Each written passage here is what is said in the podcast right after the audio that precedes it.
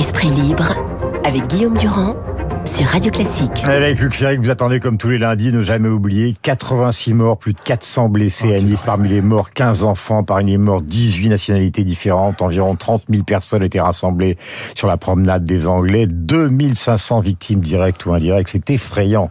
Indemnisé par le fonds de garantie, au moins 665 parties civiles au procès. Le second attentat le plus meurtrier sur le français après ceux du 13 novembre 2015. On va parler d'un sentiment, puisqu'on a parlé évidemment de la technique antiterroriste avec Thibault Montbrial, il y a quelque chose euh, qui est aussi vrai aussi par Saint-Étienne-du-Rouvray, le Bataclan, les, les, cafétérias qui ont été mitraillés. C'est l'effroi qui saisit une société et le sentiment qu'on a aussi que quand ça advient de l'endroit où on était, de, de ce qu'on ressent personnellement, Luc, est aussi important pour une société que, bah, le moyen, ou les moyens de lutter contre le terrorisme. Bah, l'école a aussi une très grande responsabilité. Et il faudrait un, un, véritable programme pour expliquer que euh, quelles que soient les divergences d'opinion religieuses ou politiques, on ne tue pas les gens pour des divergences d'idées. Je pense que ça, ça atteindrait tous les élèves d'une certaine manière, même même ceux qui sont tentés par la par la radicalité islamiste. Et donc euh, expliquer qu'on ne peut pas tuer, qu'on n'a pas le droit de tuer pour des idées, euh, faire écouter Brassens. Bon, alors ce qui est difficile dans le cadre de l'école, c'est qu'à la fois il faut être extraordinairement ferme sur les principes de la laïcité, mais aussi sur les principes de l'humanité. Encore une fois, expliquer mmh. qu'on ne doit pas tuer et ça, tous les élèves y sont sensibles d'une certaine manière, puisqu'on sait très bien aujourd'hui que... À part ceux qui ont protesté contre les enseignements de mais même, Paty. Hein. Mais même, même, c'est-à-dire que même ceux-là peuvent comprendre qu'ils peuvent dire ah bon c'est pas bien de parler des euh, des, des, des caricatures de, de, de Charlie Hebdo ça ils en veulent pas etc mais leur faire comprendre qu'on ne tue pas pour ça. Donc ça, ça, le, la question du droit de tuer est, quelque chose parce qu'ils ont ce sentiment qu'on a le droit de tuer. C'est ça qu'il faut attaquer. Et deuxièmement, dans le cadre de l'école, il faut faire très attention à une chose. Il faut être extraordinairement ferme, ferme, mais il faut se souvenir de la lettre aux instituteurs de, j'allais dire de Victor Hugo, de, de, Jules Ferry. Et il faut, il faut aussi éviter d'agréger les musulmans modérés aux islamistes. Pas la peine d'agréger les musulmans modérés aux islamistes. Et donc il faut aussi faire attention, hmm. comme dit, euh, comme dit euh, Jules Ferry, de ne pas agresser inutilement les consciences. Hmm. Où il faut choquer, il faut parfois choquer, c'est bien de choquer, mais pas à tout prix et pas n'importe comment. Et donc euh, c'est un chemin difficile. Et je pense que le, le ministère devrait réfléchir à un, un cours, à un modèle de cours d'instruction civique ou d'éducation civique sur ce sujet précis. Mais Luc, et là, on le fait pas. C'est personne Je marque une pause qui est celle du silence. Qu'a fait d'autre dans sa vie le père Hamel appelé justement à ne pas tuer? Qu'a fait d'autre dans sa carrière Samuel Paty?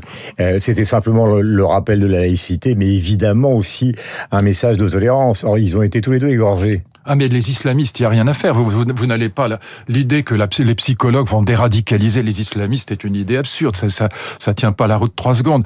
Là, je parle des enfants à l'école primaire et au collège. Donc, je pense que à l'école primaire et au collège, la, question de la vie humaine, au fond, cette sensibilité à la vie humaine, elle est, elle est universellement partagée, et que c'est sur ce terreau-là, si je puis dire, qu'on pourrait construire un discours assez fort en faveur de la laïcité et du droit à la, à la divergence d'idées, hein, même, même religieuse. Et vous sentez ces intentions chez Papendiaï ou pas du tout? Je, je n'en sais absolument rien. Je, je, ne le connais pas personnellement. Je n'ai pas parlé avec lui personnellement. Enfin, vous lisez, mais, vous euh, suivez, euh...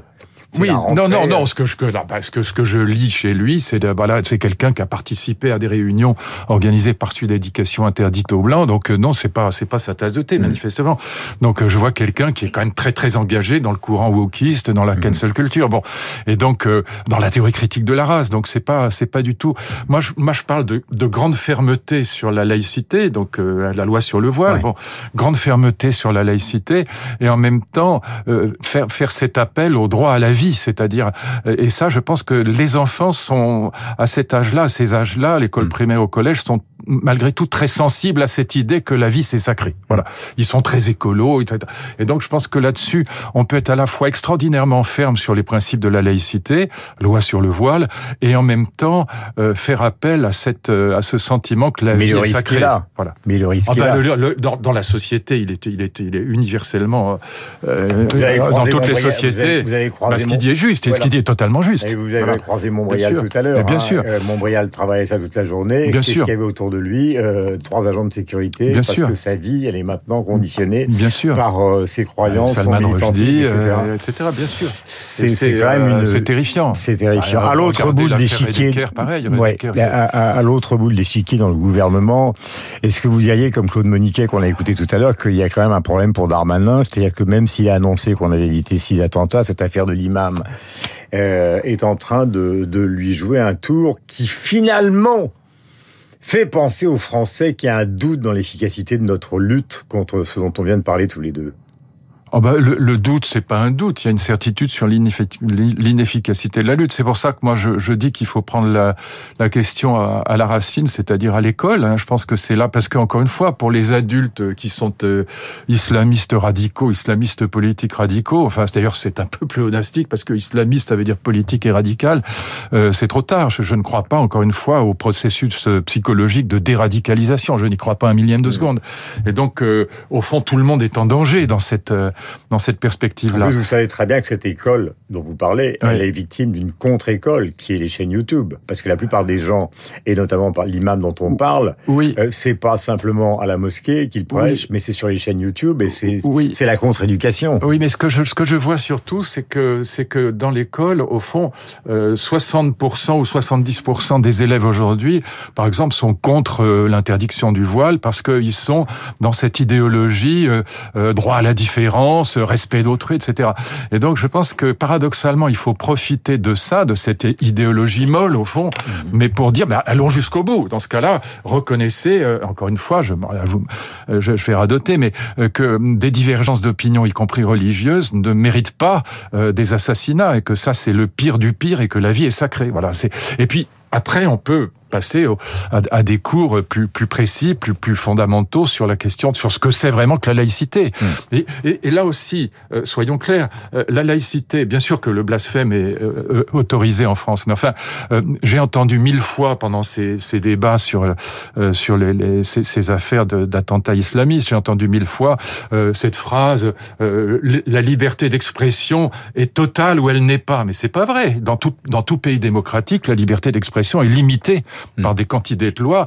Euh, c'est interdit euh, de l'appel à la haine la- raciale, le- l'antisémitisme, la pédopornographie, tout ça est interdit. Et donc euh, la dénonciation calomnieuse, euh, la diffamation, donc mille choses viennent fort heureusement limiter la liberté d'expression. Et donc je pense que ce sont aussi des, des choses qu'il faut rappeler. Donc euh, je trouve que nos cours d'instruction civique ou d'éducation civique, les deux peuvent se défendre. En l'occurrence, les deux mots sont euh, sont, défend- sont, sont, sont légitimes. Instruction, éducation, c'est vraiment les deux. En l'occurrence, dans les cours d'éducation et d'instruction civique, je pense qu'ils ne sont pas au niveau aujourd'hui.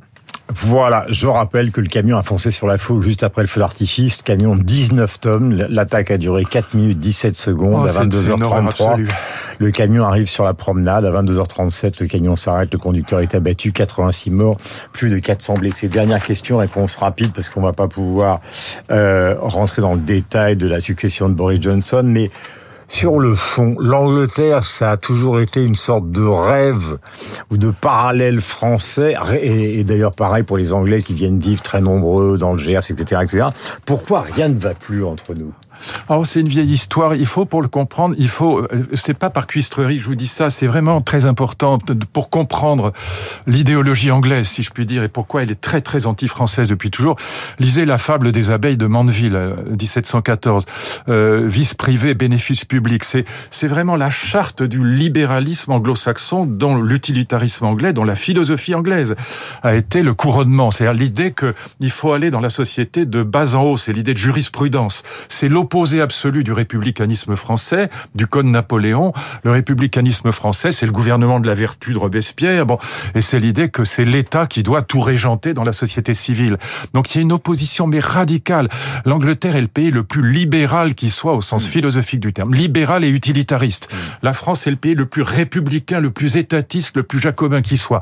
Et donc pour nos jeunes, pour nos enfants, aller dans un pays libéral, euh, aller euh, dans le pays des Beatles et des Stones, c'est évidemment et pour le, pied. Français aussi. voilà, et, pour, bien sûr, même parce qu'ils sont très heureux là-bas. Mais ce sont des libéraux qui vont, ce sont des chefs d'entreprise, ce sont des gens qui vont faire fortune, ce sont des gens qui vont faire du commerce, ce sont des gens qui vont, des étudiants qui vont découvrir euh, la vie libérale à, l'anglaise. Mais les Anglais, au fond, mais détestent fondamentalement l'idée républicaine à la française. Ils se sont, pour reprendre les catégories de Régis Debray, sont des démocrates et nous sommes des républicains. Au fond, eux, ils sont dans un code, dans un code juridique qui est la jurisprudence. Ça va de bas en haut. Nous, nous sommes dans un code Napoléon qui va de haut en bas. Et toute notre vie politique est animée par cette, cette idée républicaine qui est à l'opposé absolu euh, du libéralisme à l'anglo-saxonne. Vous savez, Chirac disait les libéraux sont des cons. Voilà. Et donc, euh, il n'y a pas de libéraux en France. Euh, de, de, depuis Benjamin Constant et Tocqueville, il y en a quasiment plus où ils sont. C'est une espèce en voie de disparition. Et donc, oui, il y a, une vraie antinomie entre l'Angleterre et la France de ce point de vue-là. Liz Truss devrait donc remplacer Boris Johnson ce sera la troisième femme après Margaret Thatcher et Theresa May, donc à diriger le gouvernement britannique. Il est 8h56, vous êtes sur l'antenne de Radio Classique. Euh, voici le journal de 9h, avec évidemment d'abord la météo. Merci Luc, on se retrouve lundi prochain. Augustin Lefebvre est à la, est à la manœuvre pour justement euh, cette météo. Et ce...